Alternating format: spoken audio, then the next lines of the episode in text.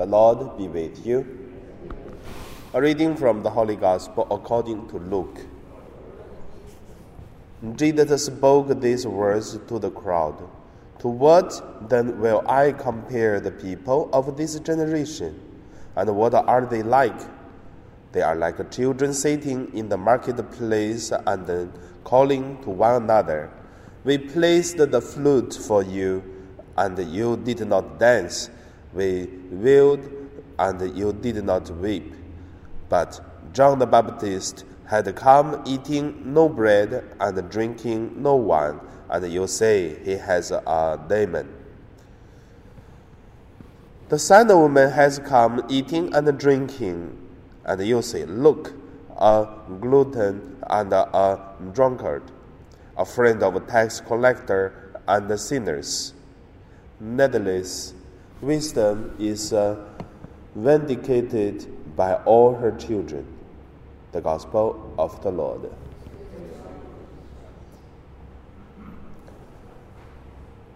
So today in my meditation, I call it uh, children and uh, adult and Jesus Christ. First, let us look at uh, children.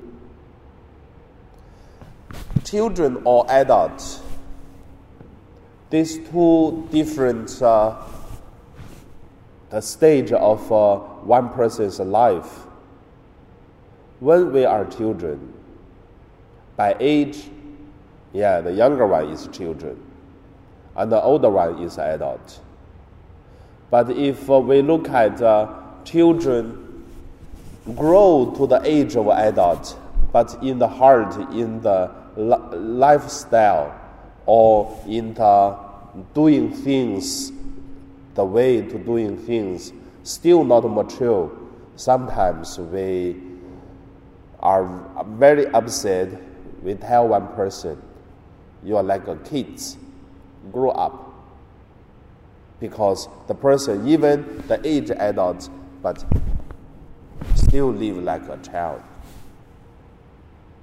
And then for adult, we also would say, some children, even a child, but say things, doing things like an adult, we said, well, look at this child, really knowing things very fast and also doing things like an adult.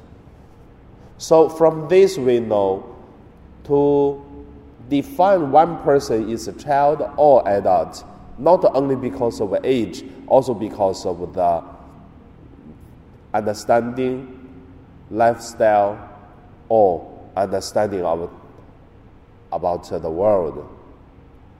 So that's the first point we look at. The second point we look at is children, adults, and Jesus Christ. When we are living in this world, we can be mature, very mature or we can become a very knowledgeable person. It seems this person not only one adult the words cannot explain or describe, but for how knowledgeable person, if have no wisdom, in front of God, still is a child.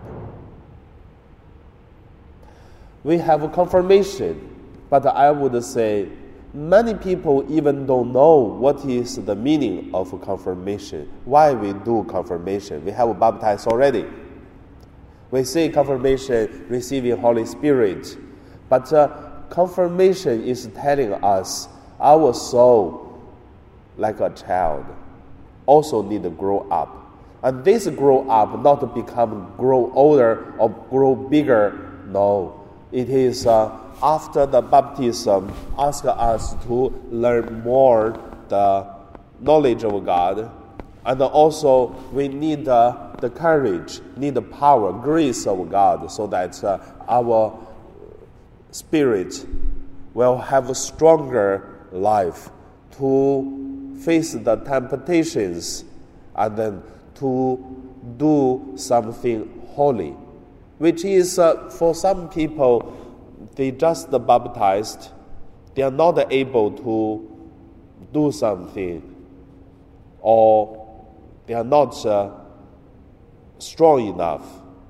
But uh, the confirmation will make us to practice our faith, our soul, and make it strong. And then we become adult of the Spirit. So that is why in Hong Kong, for the confirmation class in different parishes are very different. In some parish, the confirmation also takes a one and a half year catechism class. Some parish takes six months, and some you just go to see the priest and then have a talk, and then the second day you can give confirmation already. It really depends on the parish priest. So, how do you thinking about uh, your own confirmation? Do you still remember your confirmation? I remember when I do my confirmation, we are one group around 11 or 12 children plus one more adult. That adult is 50 already. I don't know why he has confirmation with uh, so many children. However, confirmation becomes something sometimes we ignore. And then the last part I want to say wisdom. In today, Jesus talking about uh, the people of uh, his time to say, You like a kids, we are dancing, or we are we placed the flute for you and you did not dance we willed and you did not weep. The John Baptist has come eating bread and drinking no wine, and you say he is a demon. And then Son of Man come eating and drinking. Look, it a glutton and a drunkard and a friend of tax collectors and sinners. For all this, I would say, as a person who following Jesus, or to do something with God wants us to do, we have to prepare. Firstly, the worldly people will say, "Look at this person. Doesn't look like, doesn't look like a, a person living in this world, like living in heaven. It seems like he doesn't know the worldly thing. Sometimes we have to face that. But same time, even the God's people will tell the people, will tell this person, look, in the church doesn't do in this way, because many times the Holy Spirit guide one person to do things. It is God's mission. So that is called wisdom. Many times the wisdom is different of smart, different of knowledge, different of the experience of uh, a world. That is why Jesus said, Want to become my disciples, carry a cross and follow me. And that is the cross. So, my meditation ending at here, I want to say, even it is a, a cross, but at the same time, the cross will become a glory of a sign of God's grace, like Jesus did. So now we pray.